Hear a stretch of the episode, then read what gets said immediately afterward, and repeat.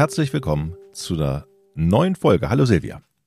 Hallo Jochen, grüß dich. Heute geht es um die Endometriose. Ähm, das ist wahrscheinlich die häufigste gutartige Erkrankung bei euch in der Frauenheilkunde. Ähm, jedes Jahr schätzungsweise 40.000 Frauen, die daran erkranken und rund 6 bis 10 Prozent aller Frauen in gebärfähigem Alter können irgendwann an dieser Endometriose, Endometriose, so ist es richtig, leiden. Das ist ja für mich eine ziemlich hohe Zahl. Sollen wir erstmal beschreiben, was ist das eigentlich für eine Krankheit und was ist das Krankheitsbild? Ja, die Endometriose, die ist wirklich häufig und äh, dadurch, dass das ähm, Alter eben ähm, die höchste Wahrscheinlichkeit des Auftretens zwischen 35 und 45 ist, schneidet das eben vor allem dann auch mein Gebiet, nicht nur die Frauenheilkunde. Und unter Endometriose muss man sich vorstellen, dass Gebärmutterschleimhaut ähnliches Gewebe wächst oder fast wuchert außerhalb der Gebärmutterhöhle etwa zum Beispiel im Bauchraum, äh, auf dem Eierstock, Eileiter, seltener auf der Blase oder Darm. Es kann aber theoretisch, die Theorie ist eben, dass es, ähm, man weiß noch nicht, ist es noch nicht genau geklärt, wie die wandert durch den Körper, ob die jetzt aus den, durch eine Blutung, Menstruationsblutung zum Beispiel durch die Eileiter dann Zellen in den Bauchraum gelangen oder über die Blutbahn oder über die Lymphgefäße. Aber es sind auch Fälle beschrieben worden, wo die Endometriose tatsächlich sogar in der Lunge oder im Gehirn gefunden worden ist. Das ist aber super selten. Hauptsächlich ist der Bauchraum betroffen. Und vor Ort, das sind dann, wenn man in den Bauch reinguckt, sind das so schwarze kleine äh, Stippchen, Punkte, äh, wie so Stecknadeln. Ähm, und die äh, können auch sich zu Herden sammeln und ähm, teilweise auch mit dem Zyklus wachsen und dann vor Ort abbluten, also menstruieren tatsächlich, haben, das Blut hat aber dann keinen Ausgang nach draußen, sondern ist dann, es blutet dann in die, in den Eierstock rein oder eben in die, ähm, Bauchhaut rein. Und da sorgt es eben dann für eine Entzündungsreaktion. Also es gibt auch Entzündungen, die nicht durch Bakterien oder Viren entstehen, sondern eben durch eine Störung. Und das passiert eben durch diese Endometriose, diese, diese Reizung, die da ist. Und dann setzen Heilungsprozesse an und das führt wiederum zur Verklebung der Organe miteinander und zu Narbenbildungen. Mhm.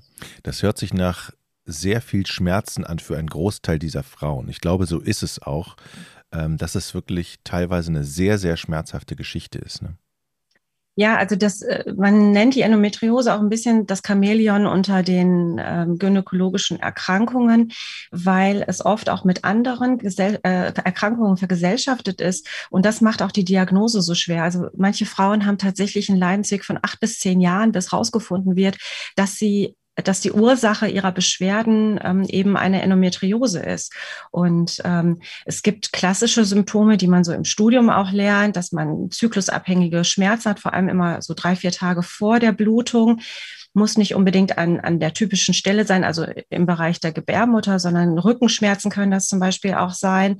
Aber es gibt aber Frauen auch, die äh, Schmerzen unabhängig vom Zyklus haben. Es gibt Schmerzen beim Geschlechtsverkehr äh, je nachdem, welche Stellung man vielleicht hat oder ähm, teilweise eben auch starke Blutungen nur, überdimensional starke Blutungen oder sogar bis hin zu Blutungen aus Blase und Darm, zyklusabhängig oder eben auch Schmerzen beim Stuhlgang, Wasser lassen, ähm, Schmerzen, die Rückenschmerz oder Bauchschmerzen, die bis in die Beine ausstrahlen. Also du siehst schon, es sind jede Menge Symptome, die ja jetzt dazu führen, dass vielleicht auch jemand dann zum Orthopäden geht ne, oder zum Hausarzt geht, also gar nicht auf die Idee kommt, dass das eine Endometriose sein kann. Das heißt, wenn man nicht bei dem richtigen Arzt ist, fällt die Diagnose schwer, weil erstmal rumgewurschtelt wird und man es nicht sofort erkannt wird?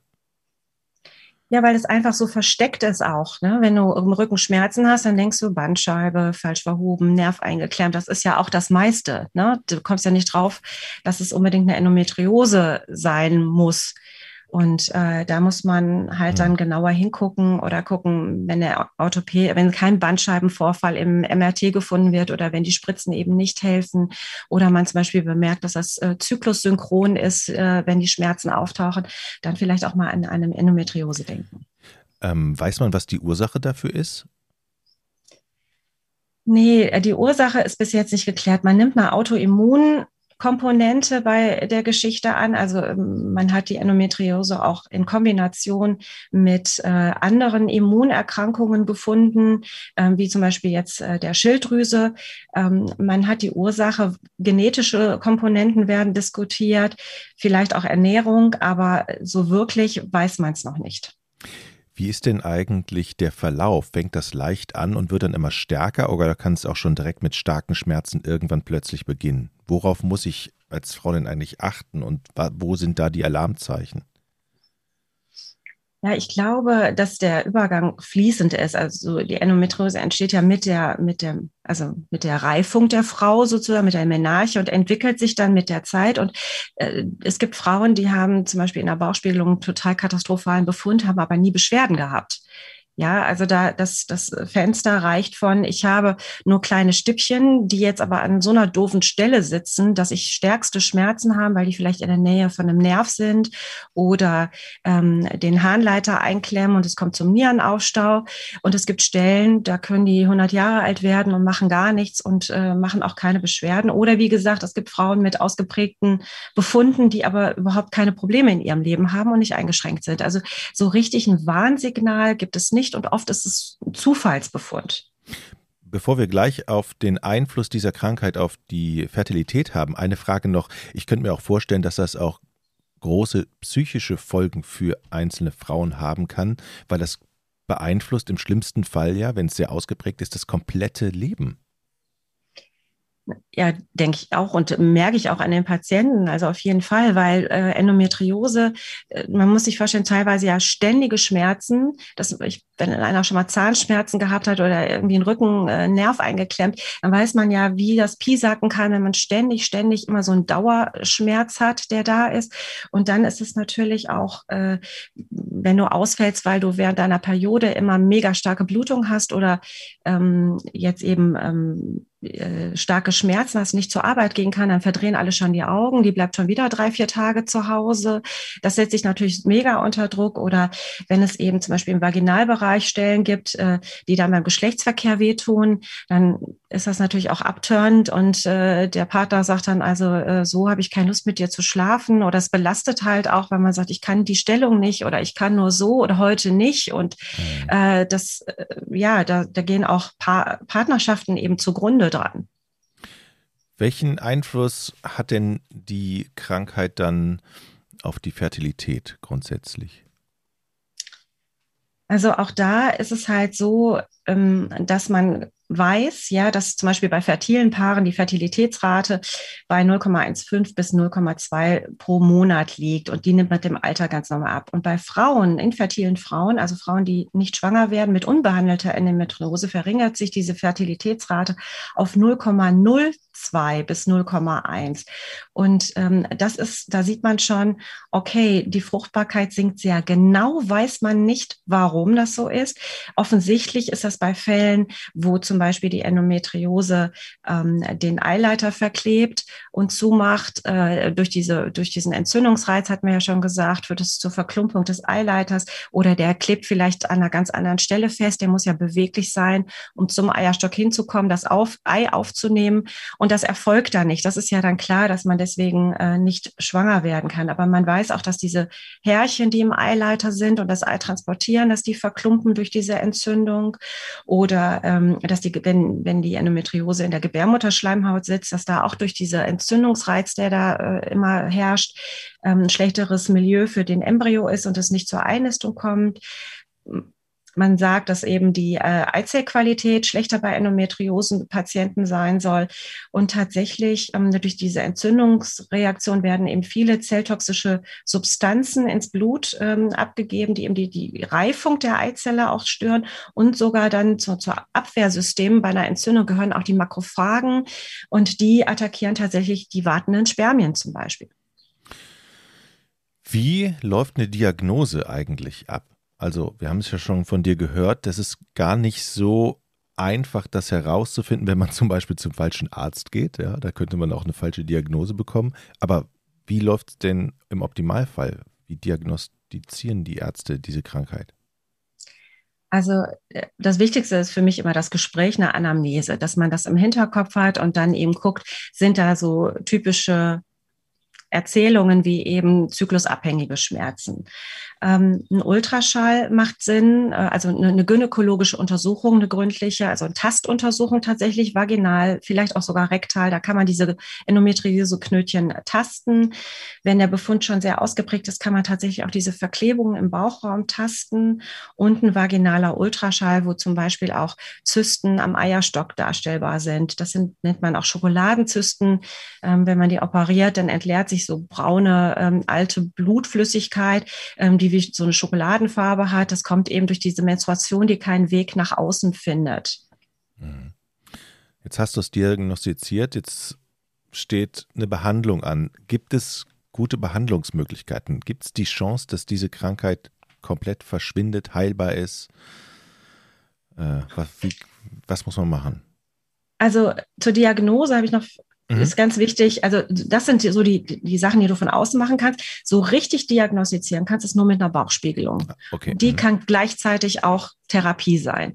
Also ähm, das heißt, man geht mit der Kamera durch den Bauchnabel im Bauchraum und dann hast du eine Übersicht und dann kannst du es sehen.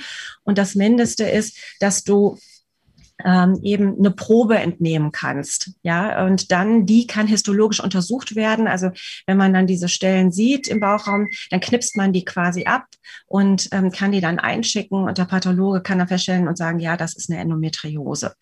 Das wäre eine diagnostische Bauchspiegelung. Ähm, behandelt werden, also wenn man die wirklich loswerden will, dann geht das letzten Endes eine Sanierung auch nur über eine Bauchspiegelung. Ähm, man kann vorher versuchen, ähm, mit, einer, mit ähm, einem Präparat, also ein Gestagen, Dienogest ist das, als Monopräparat. Dafür ist das auch zugelassen für die Endometriose. Oder off-label kannst du auch eine Pille mit Dienogest im Langzyklus anwenden. Und wenn du dann siehst, ah, die Beschwerden gehen weg, die Patientin hat Erleichterung, ähm, dann reicht vielleicht schon so eine Behandlung. Ähm, grundsätzlich bei der Behandlung muss man immer gucken, wen habe ich hier vor mir? Ja, habe ich eine Frau, die hat Kinderwunsch oder hat die keinen Kinderwunsch?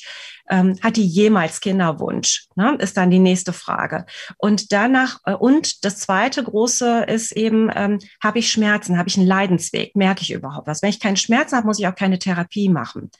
Wenn ich äh, starke Schmerzen habe, dann muss man daran gehen, egal ob Kinderwunsch oder nicht. Mhm. Und wenn ich jetzt Kinderwunsch habe, aber sage, hm, den habe ich erst in fünf Jahren, dann muss man zum Beispiel darüber nachdenken, ob man nicht ein Social Freezing machen will. Ob man nicht zum Beispiel, wenn man weiß, mhm. die Endometriose wird schlimmer, dann friere ich schon mal Eizellen weg, damit ich in fünf Jahren nicht in die Situation komme, dass dann der Eierstock oder die Endometriose so schlimm ist, dass ich gar keine Eizellen mehr gewinnen kann. Oder man macht sogar eine Kinderwunschbehandlung, weil man feststellt, dass der Eileiter ähm, eben verklebt ist und es auf natürlichem Weg nicht geht. Und dann muss man überlegen, okay, wenn ich eine Bauchspiegelung mache, um den Befund zu sanieren, dann würde ich das immer empfehlen, dass man in ein, äh, es gibt zertifizierte Zentren in Deutschland mittlerweile, äh, die sind spezialisiert auf Endometriose, die sind auch dann mit dem zum Beispiel mit Chirurgen verbunden oder mit Urologen verbunden. Das heißt also, wenn der Befund ausgeprägter ist. Dann muss auch ein Chirurg manchmal ran und die Darmschlingen wieder freisetzen. Das macht dann nicht der Gynäkologe. Und äh, es wäre gut, wenn der unter einem Dach ist und nicht, dass man wieder zugemacht wird und in ein anderes Krankenhaus kommen muss und wieder aufgemacht werden muss und wieder operiert werden muss. Mhm. Du hast es eben so umschrieben, Bauchspiegelung mit Sanierung. Das hört sich für mich als Laie mhm. ähm, ziemlich brutal an. Ähm, kannst du mal beschreiben, was da gemacht wird? Wie lange dauert so eine OP? Ist die gefährlich für mich? Und, und äh, ja, Sanierung, also, ich kenne es nur vom Haus, das ist nicht immer gut. Nee, das ist, das klingt schlimm. Genau, ist wie gesagt auch sehr unterschiedlich, je nachdem, wie ausgeprägt der Befund ist. Wir haben ja auch demnächst Herrn äh, Dr. Krentel bei uns, der das ja, das ist ja sein tägliches Brot, der ist ja Spezialist für diese Operation. Aber äh, je nach Befund kann das sechs, sieben Stunden dauern, die man da auf diesem OP-Tisch liegt. Und ähm, man hat dann eben auch ein Verletzungsrisiko von Blase, Harnleiter, Darm. Und ähm, wenn das gemacht wird, dann sollte das, wir sagen dazu, nicht anoperiert werden. Also nicht nur hier ein bisschen und da ein bisschen. Wenn, dann sollte das jemand machen, der es wirklich kann und der das macht, klingt vielleicht jetzt komisch, aber auch mit Liebe macht und gründlich macht, ähm, damit ähm, eben möglichst alles weg ist. Und man weiß auch, dass die Chancen, dann schwanger zu werden, zum Beispiel nach so einer Operation äh, in dem ersten Jahr nach der Operation deutlich äh, verbessert worden sind. Mhm. Das heißt, auch da, ich kenne das ja von ähm, vom, von der anderen, vom anderen Podcast Pinkelpause, da hatten wir auch ähm, ähm, über Operationen unterschiedlicher Art gesprochen. Da ging es auch immer darum, es müssen eigentlich im Idealfall Spezialisten sein, die sich wirklich mit diesem Thema sehr gut auskennen, die schon viel Operationserfahrung haben. Das würdest du in dem Fall wahrscheinlich dann auch empfehlen, ne? dass es dann Leute sind, die wirklich das gut können. Ja, vor allem, also es geht mir nicht darum, wenn das jetzt eine kleine, leichte Endometriose ist. Also zum Beispiel, ich habe eine ähm, normale Zyste am Eierstock, kriege jetzt eine Bauchspiegelung und dann ist ein Zufallsbefund, dass irgendwo kleine Herde sind und die werden dann weggemacht. Aber diese ausgeprägte Endometriose, die gehört für mich tatsächlich in, in, in Fachhände rein, weil zum Beispiel, ähm, wenn die Endometriose am Eierstock ist, der Eierstock ist, ähm, hat ja den Pool an Eizellen. Wir kriegen ja keine neuen Eizellen mehr. Die sind uns ja von Geburt an, sind die ja angelegt. Und wenn jetzt da jemand Unerfahrenes rangeht und es gut meint und die Eierstock-Endometriose wegmachen will, dann kann es sein, dass ganz viel Gewebe, was gesund war, mit vernichtet wird, ja, und dadurch sinkt dann, sinkt dann mein Eipool, also meine Reserve, und ich komme vielleicht eher in die Wechseljahre. Und äh, das sollte wirklich, finde ich, in, in erfahrene Hände gelangen, sozusagen. Ist denn nach einer Operation oder nach einer Behandlung die Chance, dass es dann weg ist, ähm, sehr gut oder besteht dann die Chance, dass ich das dann irgendwann wieder bekomme? Also leider ist es so, äh, dass die Endometriose wiederkommt dass äh, also wie ja wie bei einer bösartigen Erkrankung ja dass ähm, äh, dann wieder Zellen äh, wuchern und irgendwo auftauchen. Aus meiner operativen Zeit weiß ich noch, da hat ein erfahrener Chirurg mal gesagt, das was wir sehen ist also mit dem bloßen Auge erkennen können, ähm, ist nicht das, was da ist. Also es gibt unterschwellig, ähm, sind die Zellen schon überall verteilt und kommen dann an einer anderen Stelle wieder hoch, die ich jetzt im, im Operationssitus nicht unbedingt ähm, sehen kann. Und, und viele arbeiten daran, wie kann ich äh, den Bauchraum anfärben, wie kann ich die sichtbar machen, die Stellen, dass ich da äh, dran gehe und die ähm, wegmache.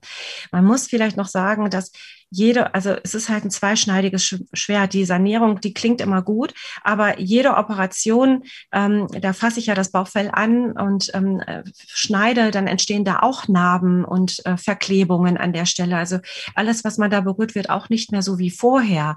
Und insofern muss man gut abwägen, ähm, operiere ich jetzt, was verspreche ich mir von einer Operation und ähm, habe ich davon, davon Benefit. Und ich habe zum Beispiel auch Frauen im, im, im Kinderwunsch, die, die die kommen und sagen, naja, ich werde ja jetzt nicht schwanger. Ähm, sollen wir nicht mal gucken, soll ich nicht eine Bauchspiegelung machen, äh, ob ich nicht eine Endometriose habe? Und die Frau hat aber keine Anamnese und keine Beschwerden. Und es kann ja sein, wie gesagt, die Dunkelziffer ist hoch, dass da äh, Endometriose-Stückchen ähm, in, in Bauchraum oder äh, an den Organen sind. Aber wenn zum Beispiel der Mann dann gleichzeitig schlechtes Sperma hat, warum soll ich die Frau operieren lassen, meiner Meinung nach? Ähm, dann muss ich sowieso eine künstliche Befruchtung machen und dann brauche ich ihr nicht das Risiko einer Narkose und einer Operation zuzumuten. Mhm. Ja, also ich kann verstehen, dass man dann wissen will, habe ich das, habe ich das nicht. Aber wenn ich beschwerdefrei bin, nur um zu wissen, ob ich es habe, würde ich mich nicht operieren lassen. Würdest du denn raten, dass man auch in schlimmen Fällen und dass man dann sich austauschen soll, möglicherweise bei Selbsthilfegruppen, die gibt es ja. Also würdest du sagen, das ist eine gute Sache, sich mit Gleichgesinnten dann auszutauschen? Ja, es ist auf jeden Fall so, das Problem bei Endometriose, wenn wir jetzt hören, dass der Leidensweg acht bis zehn Jahre ist, die Frauen fühlen sich einfach alleingelassen, mhm. nicht ernst genommen. Ähm, du gehst zum hundertsten Mal zum, zum Orthopäden und kriegst wieder eine Spritze und es geht einfach nicht weg. Ja, oder wie gesagt, die Partnerschaft geht auseinander oder deine Kollegen nehmen dich überhaupt nicht ernst und du bist immer die, die, die ja nicht am Leben teilnehmen kann. Und ähm, da kann äh, sicherlich Gleichgesinnte Halt bieten und Halt geben und ähm, sich auch auch austauschen, vielleicht wo sie zufrieden waren und wer ihnen geholfen hat, ähm, gut operiert zu werden. Ähm, das, das auf jeden Fall, ja. Silvia, vielen Dank für die Infos. Oder haben wir noch was Danke. Wichtiges vergessen? Naja, wir können ja vielleicht ankündigen, dass wir, Ah, genau. äh, wie gesagt, Herrn Dr. Krentel demnächst bei uns haben, der uns dann äh, Einblicke zu dem operativen Teil gibt Mhm. und äh, tatsächlich auch eine Patientin gefunden haben, die von ihrem Leidensweg und ihrer Geschichte erzählen möchte. Genau, all das in den nächsten beiden Folgen wahrscheinlich. Wahrscheinlich, genau. Okay. Tschüss, Vielen Silvia. Tschüss. Alles Gute, ciao, ciao.